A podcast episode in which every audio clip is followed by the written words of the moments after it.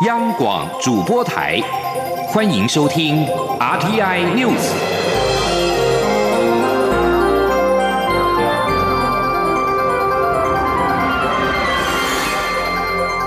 听众朋友您好，欢迎收听这节央广主播台提供给您的阿天 News，我是张顺祥。首先把新闻焦点关注到缅甸。缅甸的军方清除翁三苏基政府之后，任命了十一名的新部长。缅甸军政府一号发动政变，逮捕文人政府实职领袖翁三苏基与多名的官员之后，宣布清除翁三苏基政府，撤除二十四名部长跟副部长。另外，在新的军政府人士当中，任命十一名的新部长。缅甸军方麾下的米瓦迪电视台发布公告。宣布新任命的财政、卫生、新闻、外交事务、国防、边境与内政等部门的首长。法新社报道，因为三年前的军事镇压，从缅甸逃往孟加拉的洛辛亚人对此表示高兴。翁三书基是当时缅甸的实职领袖。他曾在二零一九年国际刑事法院的听证会上，为缅甸军方对洛辛亚人包含强暴及谋杀等暴行辩护。翁三书记被捕的消息，在孟加拉人满为患的难民营当中快速的传开。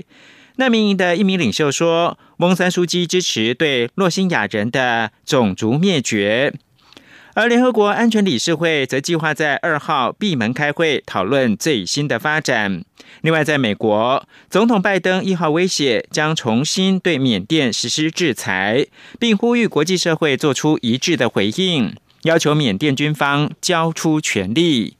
此外，美国的共和跟民主两党也罕见的出现相同的政策立场，一致谴责缅甸的军事政变，并要求让缅甸军方承担后果。缅甸发生军事政变，在经济层面，世界银行一号表示，这个事件对该国的转型以及发展前景是一大挫败。世银表示，在缅甸二零一一年采取开放的政策之后，社会福利出现相当程度的改善，贫穷率从两千零五年的百分之四十八下降到两千一七年的百分之二十五。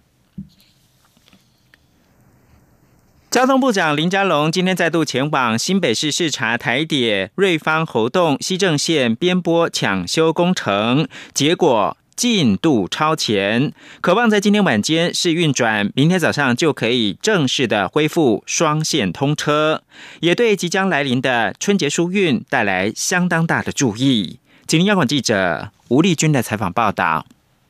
台铁瑞芳侯同段于去年十二月四号因连日大雨造成边坡大规模坍塌，路线中断，经全力抢修后，于第十天先恢复东正线单线双向通车，西正线则因岩盘滑落，抢修工程浩大，加上灾区腹地狭窄，又首当其冲，面对东北季风及寒流接续南下，易增施工的难。难度后经交通部邀集大地工程技师工会、台湾市西工程及农委会水土保持局等外部委员及台铁局顾问团队共同讨论抢修计划，并在工程人员日以继夜的抢修下，终于清运完成两千五百立方公尺的土方，并于边坡设置六百九十六平方公尺的施工构台。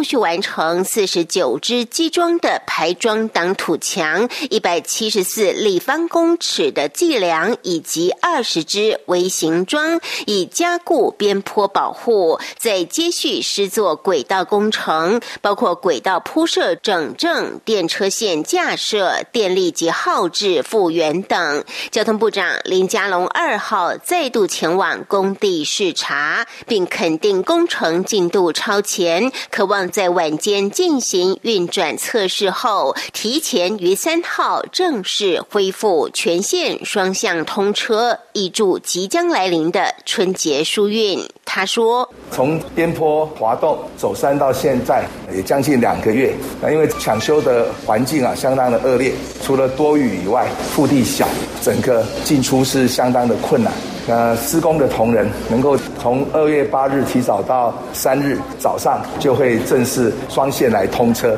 好，我特别表达慰劳跟感谢，特别是能够提早到春节之前就来双线通车，对解决往返东部的疏运会有很大的注意。台铁局也表示，未来将持续以自动化全测站监测边坡状况，确保行车安全。中央广播电台记者吴丽君采访报道。彰化县环境保护联盟今天接同多个公民团体，呼吁政府紧速将大城的方院湿地划设为国家级湿地，杜绝光电厂商抢进开发，破坏生态，让世界级的海牛车景观能够继续的保存。记者林永清的报道。国光石化开发案，二零一一年宣布撤案，迄今已满十年。岂料现又传出光电风电厂商想要抢进彰化开发，环保团体选在二日国际湿地日于立法院召开记者会，要求政府尽速落实彰化海岸国家级湿地的审查结论，尽速划设保护区，保留珍贵的自然文化资产。台湾环境资讯协会副执行长孙秀如表示。国际国民信托联盟专家莫里斯曾到当地走访，当时莫里斯对台湾政府没有尽到保护责任感到十分惊讶与遗憾。孙秀如说。呃，国际国民信托组织是全世界里面主要的国国际保育的一个组织。当他看到彰化大城失利的时候，他非常的惊讶，因为他们在英国的时候，这块土地就是应该是早就是保育最高等级的一个自然保留区，是符合 SSI 的一个具有科学研究指区的地方。民进党立委洪生汉表示，据他了解，光电厂送进公部门审查的开发案已被推荐，但厂商目前还没放弃。依据地质资料，彰化海岸湿地并不适合开发光电，未来他会努力监督政府，全力把关相关规范。洪生汉说，在这个地方要设太阳光电，要再再要设再生能源，不适合就是不适合。不管从任何的资料来看，图资的套叠来看，这个地方它就是一个不适合的地点。彰化环保联盟指出，大城湿地是台湾史上最多总统、副总统造访过的国际级潮间带，包括现任总统蔡英文、行政院长苏贞昌，过去都曾公开表示要保护湿地，呼吁他们在任内一定要兑现承诺。央广记者林永清采访报道。政治新闻：资深媒体人赵少康抛出重回国民党的震撼弹之后，国民党立法院党团干部也改朝换代，作风可能趋于强硬。未来朝野冲突是否加剧，引发了关注。对此，民进党团表示，新会期面临重要的修宪议题，蓝营作风是不是改变，还要观察。但废考监跟十八岁公民权，朝野已经有共识，期盼朝野能够多沟通，让修宪的脚步往前走。时代力量党团则说，不管蓝营由谁掌权，都期盼能够回归理性问政，避免意识瘫痪的闹剧重演。记者刘玉秋的采访报道。资深媒体人赵少康抛出重返国民党，甚至可能参选党主席的震撼弹。国民党立法院党团新任总召费鸿泰、书记长郑丽文又被评为少康帮。外界认为，国民党新会旗的党团作风可能更强硬，再加上蓝营又同时发动公投与罢免，势必加到蓝绿对决力道。对于新会旗将面临修宪等重要议题，朝野攻防恐加剧。对于未来朝野互动关系，民进党团干事长刘世芳表示，立法院朝野协商时本来就有在野在朝的差距，但修宪是新会期的重要议题，其中十八岁公民权与废考间已有共识下，若来引反对，恐会阻碍年轻时代的力量，社会自有公断。刘世芳说，蓝营党团作风是否转变还有待观察，但最重要的仍是把握沟通的原则，多倾听协调。好，他会努力寻求朝野共识，让修宪的脚步持续稳健向前。那更何况那个呃赵先生他要回去这个国民党的部分也是国民党内部的部分，会不会牵动到国民党未来他的意识形态的走向？哦，是回到更深蓝哦，还是回到呃就是现在比较要倾向就是比较大多数的那个民意为主？那由他们自己内部来做决定啊。时代力量党团总召邱显志也说，不管蓝营党团干部由谁接任，都应回归理性讨论，不乐见修宪议题因特定的意识形态而上演会。反对而反对、为对抗而对抗的零和游戏。若修宪破局，将要接受人民的检验。除了修宪议题外，邱显志也说，不管蓝营党团未来的作风为何，希望立院不要再重演议事瘫痪、空转的局面，对国家发展才有帮助。讨论攻防可以非常激烈，但是应该是说回到议场上面，秉持理性来做议。事上面的攻防跟议题上面的讨论，这个这个猪的内脏哦，那这猪猪的这个肠子也都进来，那这样基本上在国际上面形象也非常不好啊。不过，国民党团新任首席副书记长陈玉珍则说，国民党团有三十八位成员，却仅以少数几位委员划分成青壮派、少康帮、鹰派等，并不公允。陈玉珍说，国民党团的所有决议都由党团大会协调讨论后再做出一致决议，党团干部。仅提供思考方向，与合帮合派无关。他质疑外界将国民党分帮分派，可能是对手阵营试图分化国民党的做法。中广电台记者刘秋采访报道。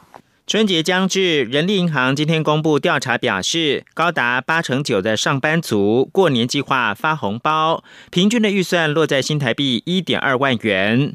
上班族也透露，过年与家人跟亲戚聚会，最怕被问到的前三大难题，包括了年终奖金几个月啊？现在薪水多少够用吗？以及现在做什么工作，在哪里上班？请听记者杨文军报道。Yes 一二三求职网在回收一千两百六十六份有效问卷后公布的调查指出，高达八成九的上班族牛年发红包的总预算平均落在一点二万元。若和鼠年相比，百分之二十八点三的人预算缩水，原因包括生活开销大、排挤到预算，还有公司没有加薪等。至于过年和家人亲戚聚会，最怕被问到什么问题呢？前三大难题包括年终奖金几。个月，现在薪水多少，以及在哪里上班？而第七到第十依序为：打算什么时候结婚？有没有正在交往的对象？打算什么时候生小孩？买房子买车了没？要不要帮忙介绍男女朋友？以及工作稳不稳定？老板人好不好？还有变胖了吗？Yes 一二三求职网发言人杨宗斌建议上班族发红包或是送礼，量力而为即可。而至于父母亲与长辈们，则别给晚辈们太多的压力。他说：“也要提醒父母亲与长辈们，千万不要给子女晚辈们太多的压力。”对于未来职业或婚姻规划，尽量以鼓励代替责备，以建议代替命令。此外，调查也显示，上班族预估将领到的年终奖金平均为两万四千六百零五元，有四成三自认领不到。若扣除预估领不到的，平均值则落在四万两千九百零六元。若雇主想打动劳工的心，让上班族完全不考虑跳槽离职，年终至少平均要达八点三万元。中央广播电台记者杨文君台北采访报道。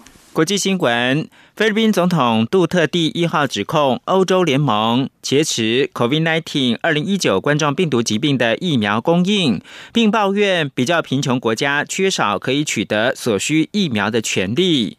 菲律宾的 COVID-19 确诊病例超过了五十二万七千人，染疫死亡人数是一万八百零七人。是疫情最严重的亚洲国家之一。在取得疫苗方面，菲律宾的进展落后同地区的其他国家。菲律宾政府希望今年内能够替七千万人，也就是全国的三分之二人口打疫苗。杜特地表示，问题出在供应上面。像欧盟这样的强权，不仅大量购买疫苗，还扬言要限制疫苗的出口，特别是阿斯特捷利康公司研发的疫苗。杜特地表示，阿斯特捷利康已经被欧洲联盟绑架。阿斯特捷利康是菲律宾洽购疫苗的七家制药厂之一。菲律宾原本期望透过这个平台取得百万剂的疫苗。新闻是指挥中心医疗应变组副组长罗义军。指挥中心根据疫调评估，公布个案公共场所活动地点。如果您曾出入个案相关活动地点，请自主健康管理。期间如出现发烧、咳嗽等症状，请佩戴医用口罩，尽速至指定社区裁检院所就医。您可至机关书网站或拨一九二二专线查询裁检院所。自主健康管理期间，请避免出入公共场所，外出请戴口罩。有政府，请安心。资讯由机关署提供。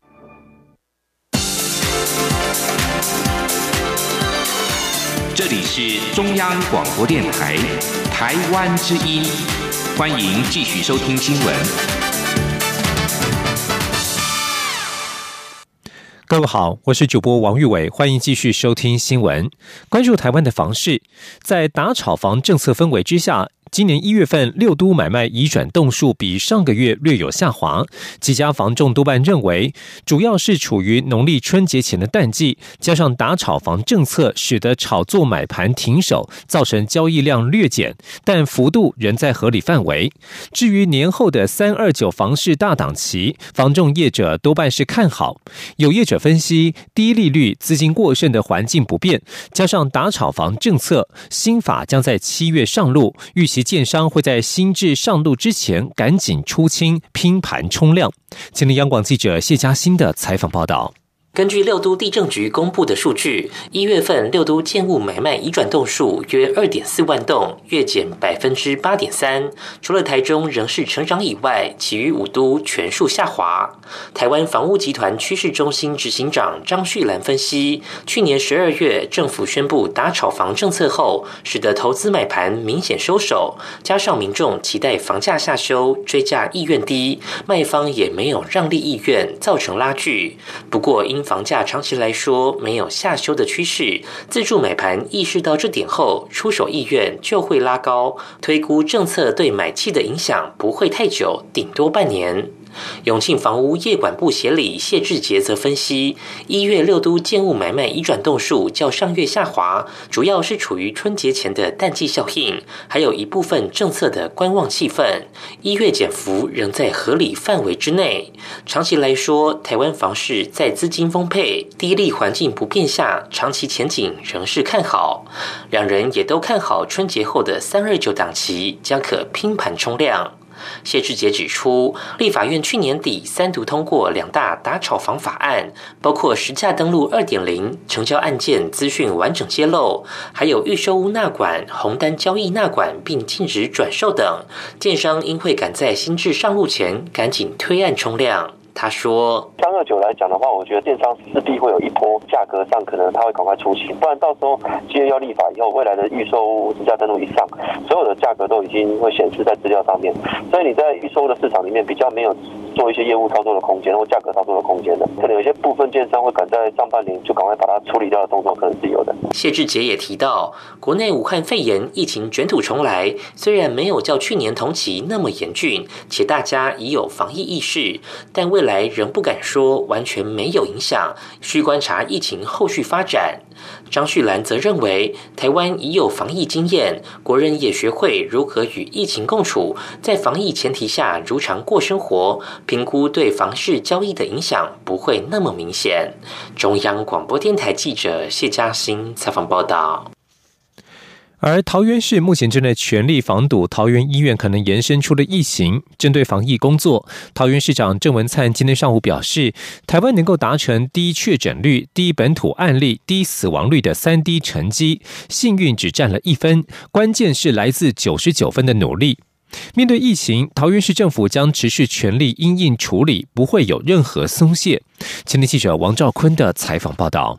桃园市长郑文灿表示。台湾的防疫工作在上半场赢得全世界肯定，希望布利桃园医院事件是上半场最后一个事件，因此不能放松。他与市府都非常专注于防疫工作。郑文灿说：“防疫哦，没有侥幸的成分，防疫要能够成功，能够达成哦这个低确诊率、低本土案例以及低死亡率这个三低的成绩是要。”九十九分的努力，好加上一分的幸运，幸运只有一分，九十九分的努力才是最关键的。新竹市长林志坚在桃园市府防疫会议召开前捐赠年菜，对第一线医护人员表达支持与感谢之意。林志坚表示，新竹和桃园是共同生活圈，就像兄弟之邦一样，血浓于水。虽然桃园目前疫情比较吃紧。但相信在郑文灿的领导下，加上防疫人员努力及台湾人团结一致，会很快度过这一波疫情。另一方面，桃园市政府针对因执行业务而确诊或居家隔离的医事相关人员，分别给予新台币十万元及三万元慰问金。郑文灿表示，近日接到医院反映，能否加入在医院工作的行政与环保人员？他对此已指示卫生局，也将这些承受风险的工作人员纳入补助对象。中央广播电台记者王兆坤采访报道。关注政坛话题。媒体人赵少康重回国民党，引发政坛热烈讨论。国民党主席江启臣今天表示，面对蛮横的民进党，很多人看不下去。国民党必须号召所有对目前情况有意见的人士，一起为台湾民主做事。未来可能会有更多的赵少康加入国民党，或者回到国民党。江启臣也不否认与红海集团董事长郭台铭接洽，表示彼此有共同的朋友，很多事情需要水到渠成。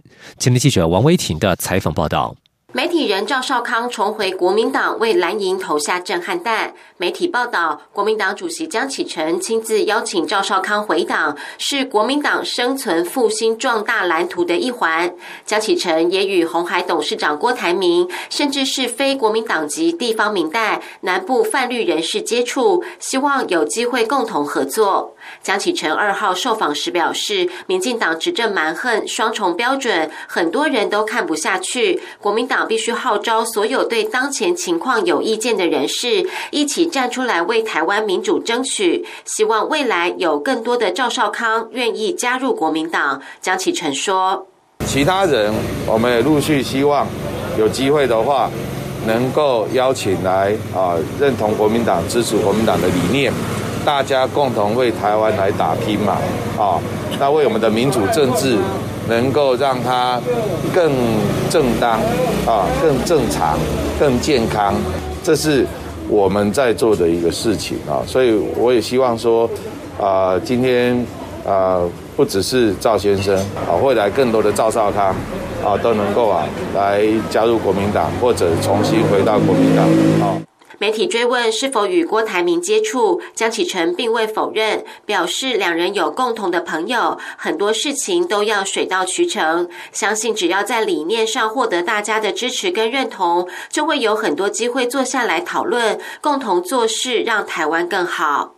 赵少康重回国民党，不排除参选二零二二或二零二四。江启臣说：“以赵少康的影响力，愿意加入国民党就是很大的助力。至于在什么位置才恰当，就要尊重赵少康的考虑。从国民党的发展来看，最大的目的还是贴近民意。”江启臣的主席来我家基层 homestay 活动起跑，他一号拜访屏东资深党员刘良和青农刘炳祥父子，并夜宿刘家听取基层心声。江启臣二号一早参拜屏东海丰三山国王庙，接着到四十年肉圆老店吃早餐，并和反对来猪进口的老板吴连德话家常。中午则会到屏东瑞光社区与志工共进午餐，和热心服务地方的银发族互动。中央广播电台记者王威婷采访报道。继续关心的是新南向师资的语言培训。在担任私立大业大学校长期间，荣获全国师铎奖的武东兴，现在成为了国立暨南国际大学的新任校长。武东兴表示，暨南大学有东南东南亚学系，未来将会持续创造学生学习小语种的机会，为台湾培育出更多东南亚语系的合格教师及多语人才。前天记者陈国伟的采访报道。国立暨南国际大学新任校长武东新是光电与材料专家，曾当选全球一百六十六个国家光电科学家组成的国际光电工程学会会士。他曾任湖北科技大学电机资讯学院院长、中兴大学材料科学与工程学系主任，并借调大业大学担任校长六年。他在二零一五年获得全国师铎奖的殊荣。吴东新表示，来到暨南大学后，希望以过去和产业界的连结，让暨南大学有。更多产学合作的机会。另一方面，暨南大学长期以来负责海外联招，他也常到缅甸、柬埔寨、印尼、马来西亚等东南亚国家，希望让学校未来成为更多小语种师资培训的重要基地。我们可以培养台湾合格的这一些东南亚语系的合格教师啊，这个跟我们过去可能是要找这个东南亚的这些新住民来担任这个小语种的这些教师不一样，我们是培养真。真正我们合格的这些，不管是越南语啊、泰语啊这些这些马来语的这些真正的老师。所以，因为有这样的培养，所以东南亚语系可以让我们能够这个更多的这个连接。吴东新提到，因为有这样的教学环境，也让暨大学生有更多机会学习东南亚语言，就业机会也变得更多。因为台湾在整个南向里面，不仅是要海外的这些国际生要来台湾念书，我们的学生也要有这些国际化的能力，也能够到南向的国家去贡献。啊，这个是对我们台商就非常有帮助了。位于南投埔里的暨南大学是南投唯一的国立大学，这学年有六千零十六名学生。教育部长潘文忠期许暨南大学能朝向精致又有特色的学校迈进。中央广播电台记者陈国伟台北采访报道。国际消息。中国全国人大常委会议一月二十二号通过《海警法》，授权海警在中国管辖海域处理外国船只争端时可动用武力，从今天起正式生效。钓鱼台情势恐怕将更为紧张。日本政府表示，不能够容许违反国际法。日本当局担忧，海上保安厅的巡逻船以及在此海域捕捞的日本渔船，可能成为中国动武的对象。日本产经新闻报道，日本内阁官房长官加藤胜信在一号表示，不能容许中国海警法违反国际法的运用形式，将强化国家周边海域的警备体制，并且将对此事持续关注。执政党自民党内部有意见认为，应该提出跟中国海警法相对抗的新法。另外，对于一号上午有四艘中国海警船航行在钓鱼台周边的临街区域，加藤胜信表示，这是极为重大的问题，强调会持续透过外交途径向中国表达抗议。继续将焦点转到美国的天气。美国东岸一号遭遇强大的暴风雪，使得班机取消、学校关闭，COVID-19 疫苗接种作业也被迫延迟。纽约市准备迎接有可能是史上最大降雪量之一。警方表示，至少已经有一人因为暴风雪而丧命。大风雪伴随着最大阵风每个小时八十公里的强风，使得东部沿海地区出现了暴风雪般的天气。法新社报道，美国国家气象局针对人口数以千万人计的维吉尼亚州到缅因州地区发布了风暴警告。由于预料大雪和强风将来袭，纽约市长白思豪从美东时间一号清晨六点起限制非必要的旅行。另外，白思豪也宣布公立学校二号全天暂停到校上课。而根据路透社报道，纽约州长古默针对纽约市和另外四十四个郡宣布进入紧急状态，并警告未来几个小时道路可能因为暴风雪而封闭。纽约时报引述警方的说法，截至一号晚间，至少有已经有一人因为这一场风暴而丧命。目前已经有一千六百多个美国航班取消，多数为位于纽约、波士顿、费城和华盛顿的机场，打乱已经遭到疫情大幅限缩的空中交通。美国职棒大联盟 MLB 每年二月中开始进行春训，四月初开季，但是受到疫情未解的影响之下，开训和开幕日尚未拍板。大联盟目前计划把球季延后一个月，在四月底开季。美国多家媒体报道，大联盟上周向球员工会提出计划，包括开季日期比预定时间延后一个月，球季从每队一百六十二场限缩为一百五十四场，另外还有扩大季后赛的规模，两联盟均使用指定打击制等规划。按照大联盟的提案，各队三月二十二号开训，四月二十八号打开幕战。但是球员工会很可能否决联盟的提案。工会希望球员能够按照原定计划，在两周之后，也就是二月中展开春训，并且在四月初开季。工会也反对扩大季后赛的规模，认为这将损害例行赛的重要性。大联盟现在必须要得到工会的共识，否则就必须按照原计划进行春训和开季。消息人士在推特上指出，球员方面认为联盟在休季期间期间才提出这样的方案，时间点有点太晚了。以上新闻由王玉伟编辑播报，这里是中央广播电台台湾之音。